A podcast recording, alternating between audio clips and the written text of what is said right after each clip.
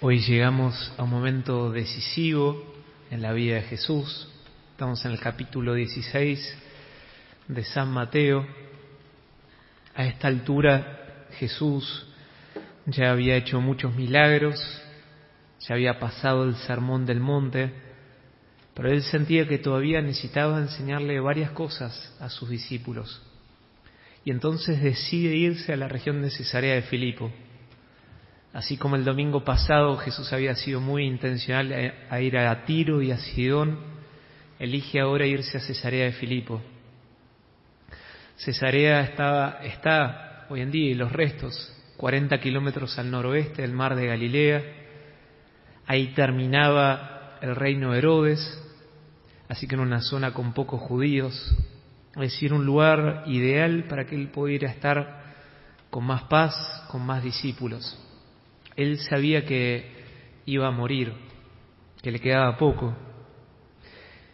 Y los invito a imaginarnos la escena. Es decir, Jesús ya ha estado con sus discípulos, ya ellos han visto muchas cosas, y Él como el Hijo de Dios sabe que le queda poco tiempo, sabe que son horas, que ya va a tener que encaminarse hacia Jerusalén. De hecho, el capítulo siguiente de Mateo dice que se encamina, empieza a hablarles de la pasión. Entonces podremos imaginarnos que en el corazón de Jesús empieza a haber como una pregunta, como una inquietud. Es como si Él lo formulara, si podríamos escuchar su corazón, seguramente el Señor tenía estas preguntas. Yo me estoy por ir, pero ¿habrá alguien que me haya entendido, que haya captado mi verdadera identidad? Yo me estoy por ir, pero ¿habrá alguien que tome el guante que yo dejo y que siga adelante en el tiempo la misión que yo vine? Yo vine a traer fuego sagrado sobre la tierra. ¿Habrá alguien que sea portador de ese fuego en la historia, en las generaciones que sigan? Yo pude amar a los que el mundo no ama. ¿Va a haber alguien después de que yo me vaya que entienda esa misión y la haga presente en todo el mundo? Esas eran las preguntas que tenía el Hijo de Dios en su corazón en ese momento. Si nos damos cuenta, eran preguntas esenciales. Mucho dependían de esas preguntas. Porque si nadie había captado su identidad, entonces con su muerte se acabaría la revelación que él tenía. Pero si alguien, movido por el Espíritu Santo, captaba quién era, entendía su verdadera identidad, entonces había un presagio de victoria. Entonces había una esperanza más allá de su vida. Había alguien que iba a poder llevar su antorcha por el mundo. Y entonces en ese contexto hace la pregunta que hoy aparece en el Evangelio. En primer les pregunta, ¿qué dice la gente sobre el Hijo del Hombre? Es como que a propósito Jesús, como si hiciera una pregunta, ¿qué dicen las encuestas sobre mí? ¿Qué dicen en las redes? ¿Qué se comenta? Y él ya sabía perfectamente. Algunos dicen que sos Juan el Bautista, otros Elías, otros un profeta. El Hijo de Dios con su ciencia ya sabía esa respuesta. Pero todavía esa primera pregunta no respondía a la inquietud que recién hablábamos. Y entonces pasa una segunda pregunta más íntima y personal.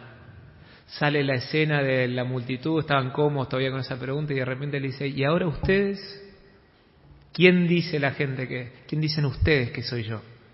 Y ahí se para la música. Se paran y empiezan a mirarse.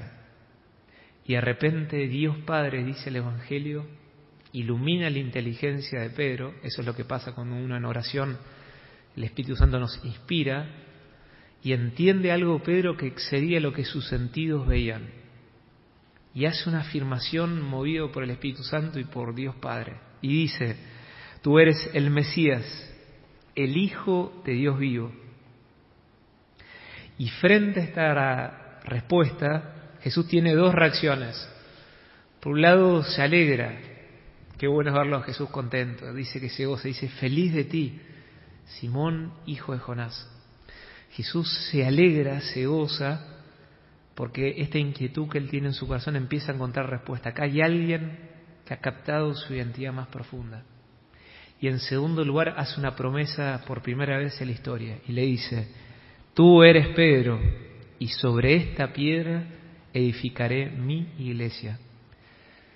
Y en esta segunda reacción les propongo quedarnos en esta noche y meditar, porque este versículo es el único versículo de los cuatro evangelios donde por primera vez aparece este sueño de Jesús que es la iglesia.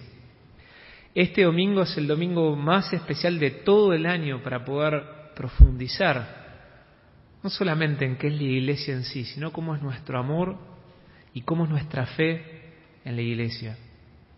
Y les propongo, siguiendo el Evangelio de hoy, meditar dos aspectos específicos. El primer aspecto es que Jesús quiso la iglesia, que Jesús la pensó. Hace muchos años fue popular un planteo que como todos planteo a veces vuelve de otros modos reformulado, pero que siempre está como Jesús sí y iglesia no. Jesús sí, religión no.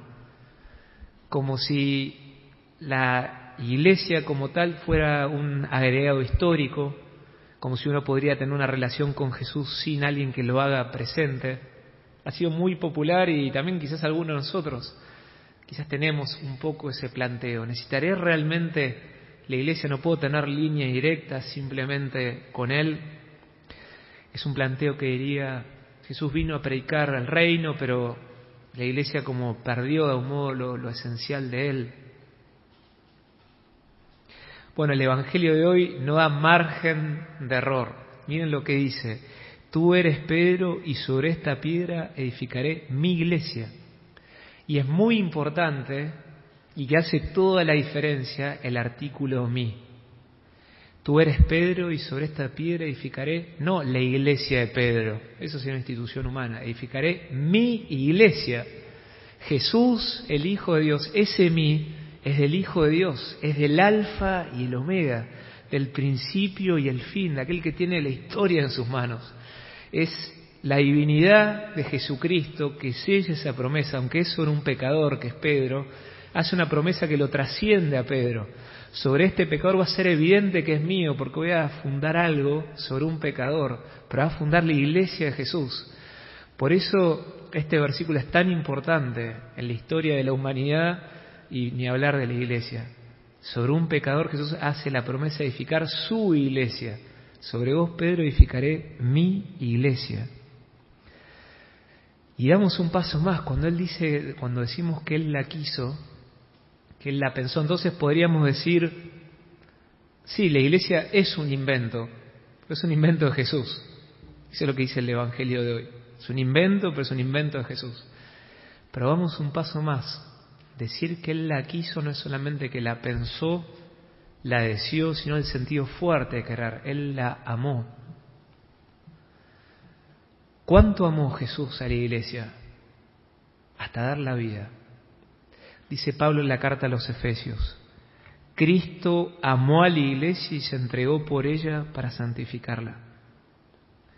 Por eso en esta noche cuando hablamos de la iglesia, no estamos hablando de un edificio, estamos hablando de una institución solamente se puede comprender exteriormente. Hablamos de miles y miles de almas inmortales por las cuales Jesús, el Hijo de Dios, dio la vida. Hablamos de algo que Él amó mucho en su corazón. Y un discípulo ama lo que ama Jesús. Por eso lo más normal en la vida espiritual no es tanto que acepto primero la iglesia y después acepto a Jesús. Es al revés, aceptamos, amamos a la iglesia por amor a Cristo. En la nueva evangelización lo vemos mucho.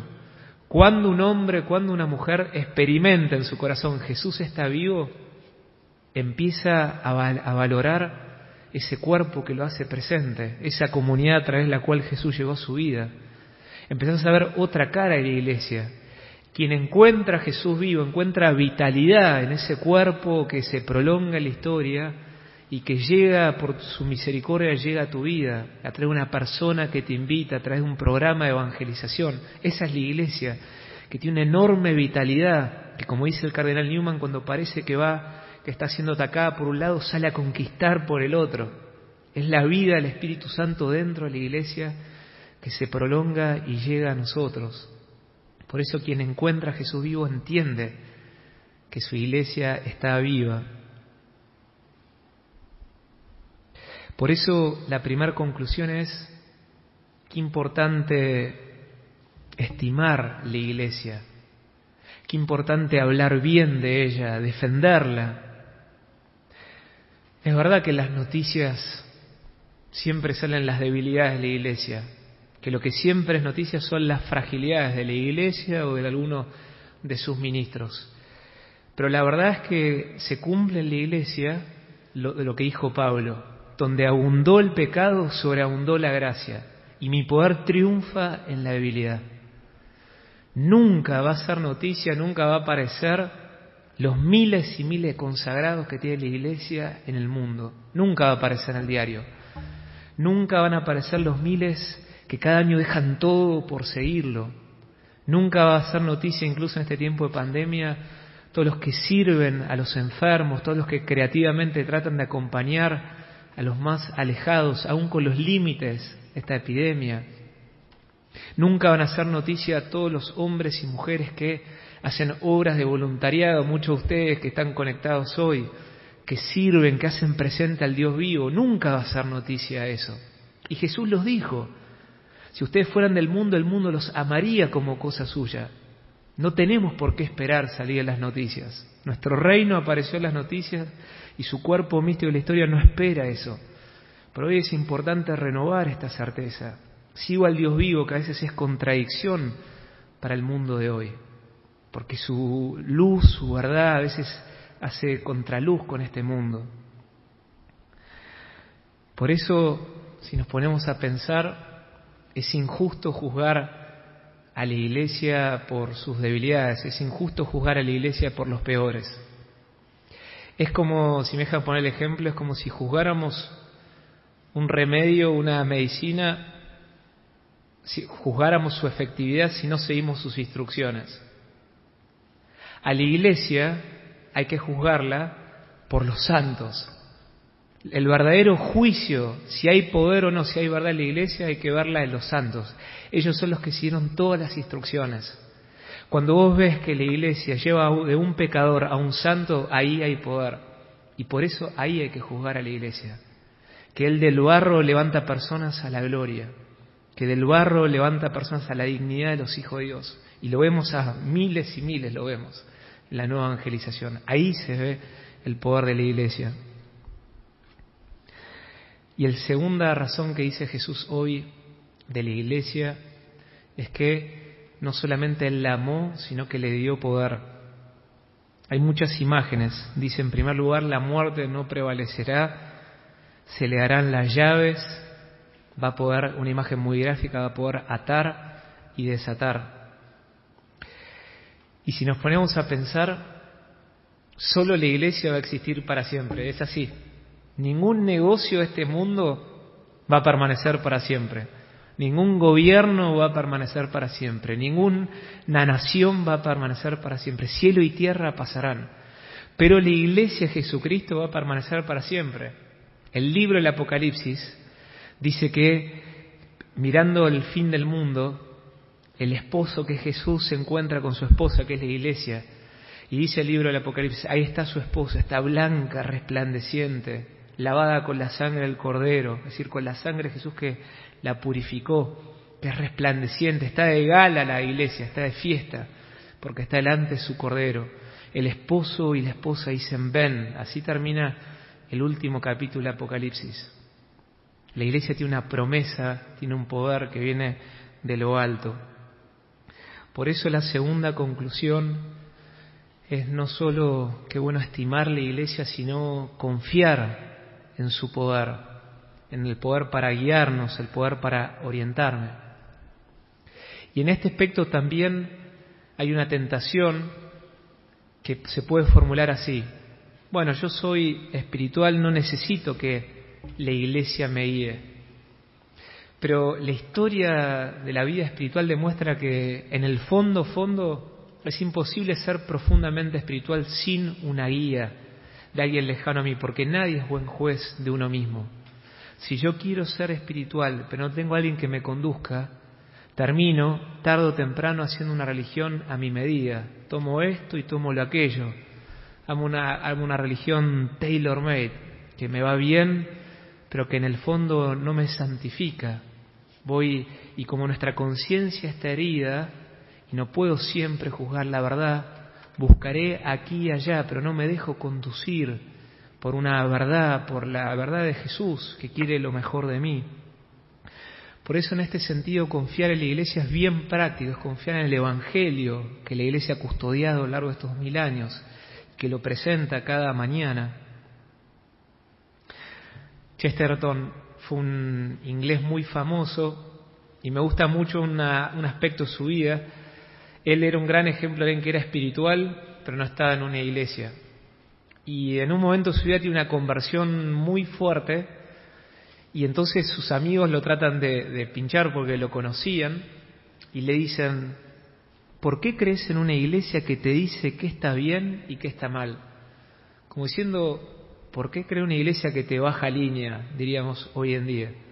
Y miren lo que dice este autor Chesterton. Él les dijo, yo no necesito una iglesia que me diga que estoy equivocado cuando sé que estoy equivocado.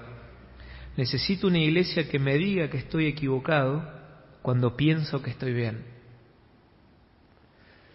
Si lo formulamos positivamente, esto es una gran buena noticia. Es decir, es un enorme signo del amor de Dios, de la paternidad de Dios en un tiempo de tanta confusión como el mundo de hoy. Escuchamos la oración inicial, un tiempo de tanta inestabilidad. Saber que el amor de Dios es paternal, es fuerte, que entre tantas voces hay una voz de Dios mi Padre sobre su Hijo, que nos quiere conducir. La Iglesia confía, se le dio poder, porque cree que nos puede llevar a la santidad a sus hijos, que tiene los medios, tiene la sabiduría de lo alto, para llevarnos a la santidad. Y si uno lo deja, te va a llevar a la santidad. Si confías en la iglesia, confías en su vida, no va a parar hasta llevarte a la santidad si te dejas conducir por ella. Por eso más catarnos es un camino de liberación, que yo no tengo que descubrir cuál es ese camino, que hay alguien que me quiere orientar, me quiere alentar, que me quiere ahorrar tiempo. Esa es la gloriosa libertad de los hijos de Dios. Por eso hoy Jesús nos da un gran regalo, espiritualmente nos lleva como Cesarea Filipa y nos, y nos dice, te entrego mi iglesia. Bueno, pidamos esta gracia en esta semana, primero poder estimarla, animarme a defenderla si es necesario, y más aún hoy renovar una disposición a ser conducido, a ser dócil a ella.